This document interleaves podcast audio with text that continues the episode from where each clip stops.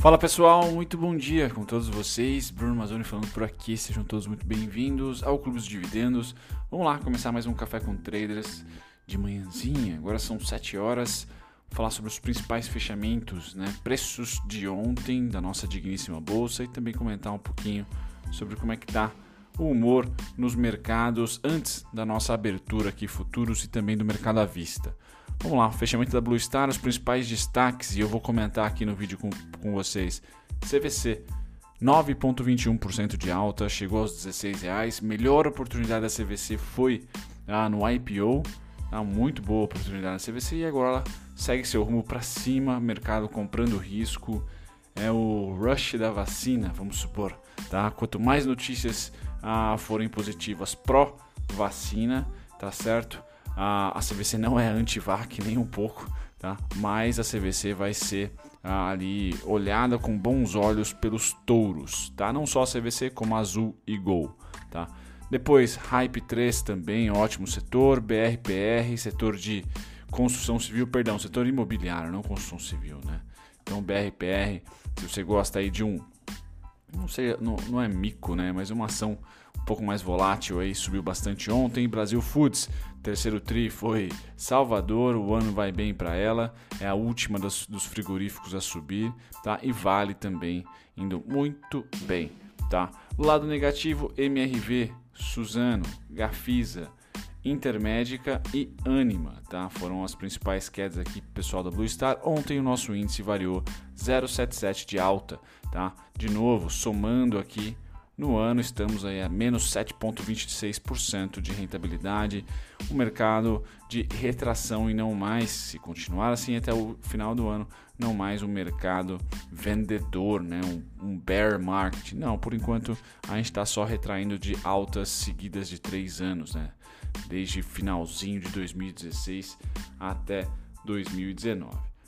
Beleza, passada a parte dos destaques, vamos aqui para os principais mercados e comentar sobre o Tio Sam. Tio Sam ontem, diferentemente da gente, fechou negativo, tá? S&P 0,48 de queda, Dow Jones 0,56. Hoje, DAX, dia 18, negociando neutra, tá? Mercado à vista, Reino Unido negociando em queda de 0,15, tá? E aqui nós temos Japão fechou com 1% negativo e Hong Kong 0,49 positivo. Sinais difusos aqui, cada um cuidando da sua casa, da sua economia, nem, ninguém andando em bloco por enquanto. Tá? Esse bloco vem forte na parte da commodity. Então, petróleo, 44 dólares e 30 centavos, está na nossa resistência, como eu trouxe ontem no café, naquele gráfico, certo? Então deve ficar ali 44,30, 42,80 sambando por ali.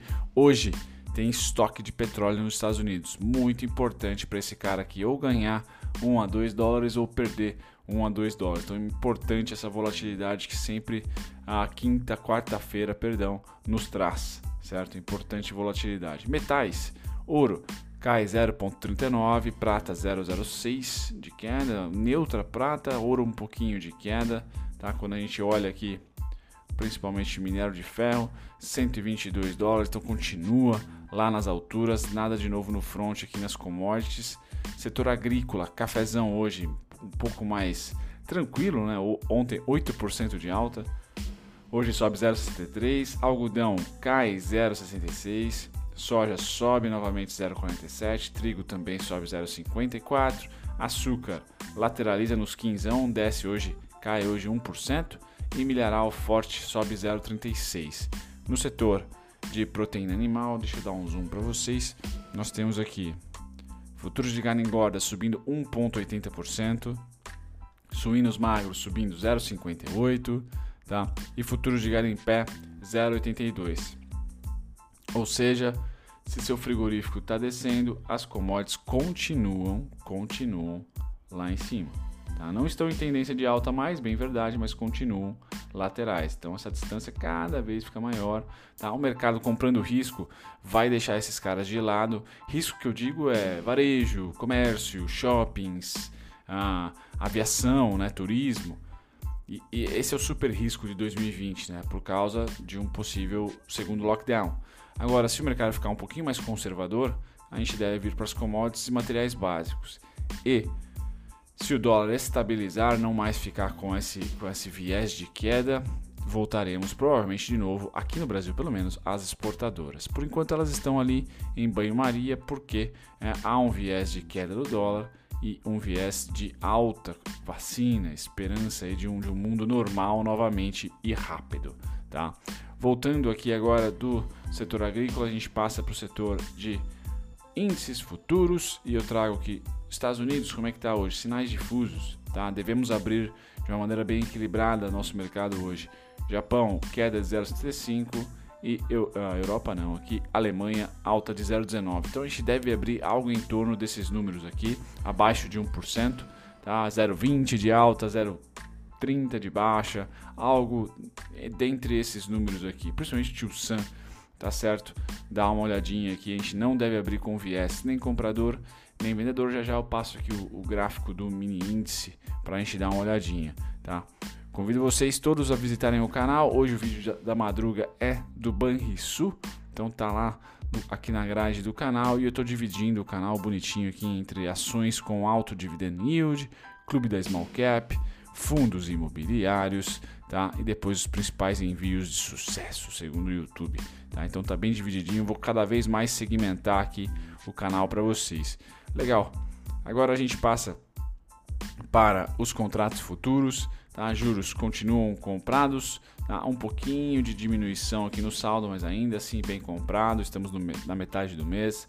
Dólar cada vez mais dando cara que vai virar vendedor, tá certo? Quando eu passo aqui, vamos tentar trazer para vocês o gráfico do dólar, ver se eu consigo chegar aqui.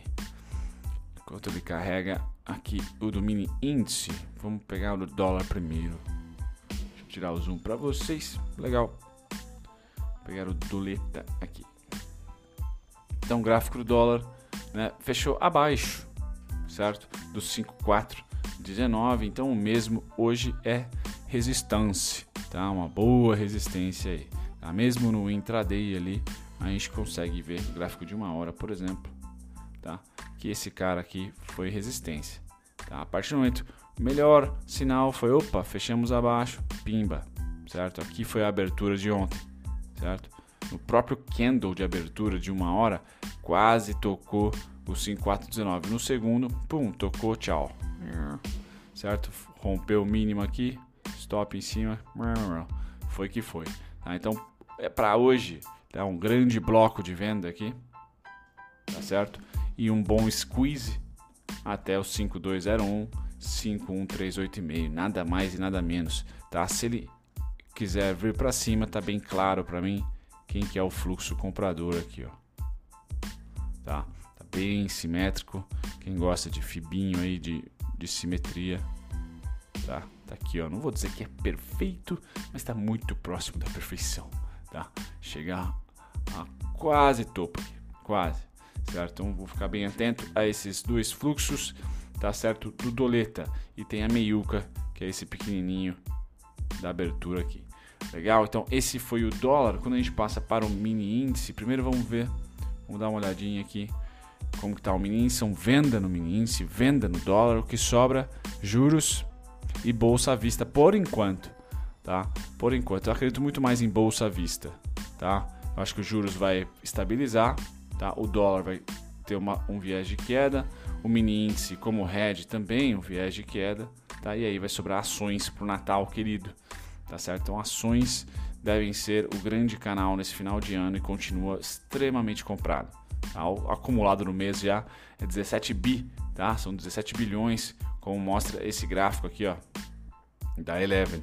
Então é o mês mais comprador do ano e quiçá de dois anos. 2019 também não tivemos um fluxo tão direcional, tão direcional. Então lembra de março que foi direcional de queda? O novembro é direcional de alta. Então dificilmente você vai ter um pullback sendo, uh, sendo uma inversão da tendência de alta anterior. Pullback, em palavra muito chata, né? Uma retração, por exemplo, seu ativo está retraindo, tá? Dificilmente essa retração aqui vai fazer isso aqui, ó. Tá? Pelo menos no mês de novembro, tá certo? Tá mostrando pra gente que, opa, aqui tá sendo comprada. Quanto mais barato ficou, mais comprado está sendo, tá certo? O mercado está bem comprador em novembro, não está dando cara, não está dando cara nenhuma de inversão de baixa, tá certo? Então, o mesmo, o mesmo cenário de janeiro, fevereiro e março, que foi aquela venda forte, agora está sendo aquela compra forte. Tá? Então, a gente tem que saber ler, uh, direcionar a cabeça para pullbacks, por que não? Novembro, então, um mês que caracterizou aí já o rush natalino pelo fluxo, realização pode vir já em dezembro ou já no final desse mês. É, todos os players hoje, em 2020, estão muito mais especulando do que investindo. Então, todo esse fluxo aqui pode ser esmagado em qualquer momento tá? por vendas fortes, como foram vendas aqui. Tá? Mas é importante que essa ferramenta aqui do fluxo diário, dia a dia, nos dá o timing de mercado para essa semana, para este mês. Tá? Eles não são tão rápidos assim de comprar novembro e vender novembro ah, em, em dois, três dias. Não, tem que ter valorização dos ativos para eles saírem com lucro. Então é importante que esse saldo está sendo acumulado. Mercado secundário apenas, sem IPO, mês de novembro. Vejam aqui que é compra, compra, compra, compra, compra.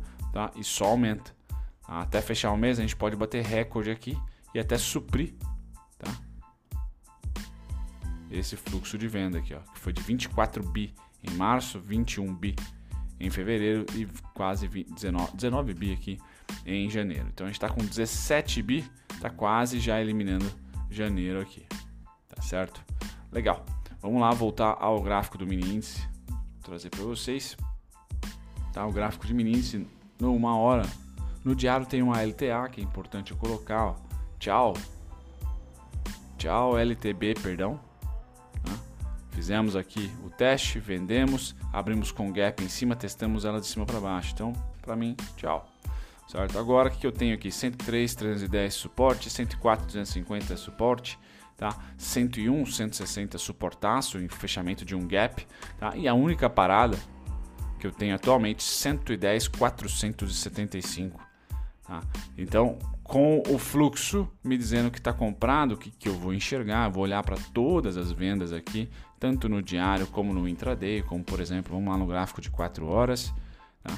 e aqui eu consigo, o gráfico de 4 horas está bem comprador, vamos no gráfico de 1 hora para ver se a gente consegue ver algum tipo de venda, aê, agora sim, certo? Então vou olhar aqui para esse cenário, por exemplo, tá? que já é informação suficiente para mim, e vou tentar encontrar algum tipo aqui de oferta e demanda para tentar projetar oportunidades de compra.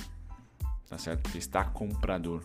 Né? Está comprador e eu tenho aqui o alvo final em 110 400, 110 500.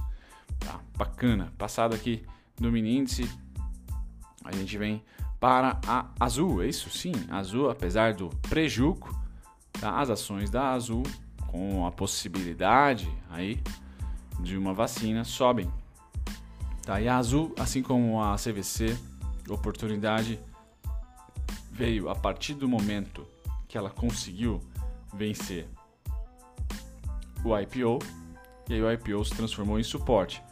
Num determinado momento, lá em junho, julho, não era um bom momento para se comprar. Segundo o TRI, lockdown 100%. Então, se você juntar preço, ficou legal, passou acima do IPO. Mas se você juntar timing de mercado, de calendário dos ativos, pô, agosto, julho e agosto não são interessantes. Então ela ficou brigando ali no IPO. Até que, opa, em setembro deu um sinal. E agora sem as amarras do segundo TRI 100% lockdown. E aí numa volta ao, ao, ao, IPO, perdão, fez suporte. Tá? Então aqui foi um grande momento, violinadinha ou segunda oportunidade e agora ela vaza para cima. A única parada que eu tenho para ela é 38,67 suportes IPO de novo e 25,78 fechamento de gap, tá? Então essa aqui é o cenário para azul CVC, mesma mesmo entre aspas setup, né? Então ela, ela vem aqui até junho, julho, faz o topo no segundo tri de 2020, 2020 só que ela vem direto para o IPO. Tocou no IPO 12,69, 12,46, 11,38, 11,70, barabim, barabom, tchum, já sobe, tá? Venceu 15,14, então esse mesmo, pro pregão de hoje, já é suporte, se não, IPO continua sendo suporte aqui para um fundo duplo.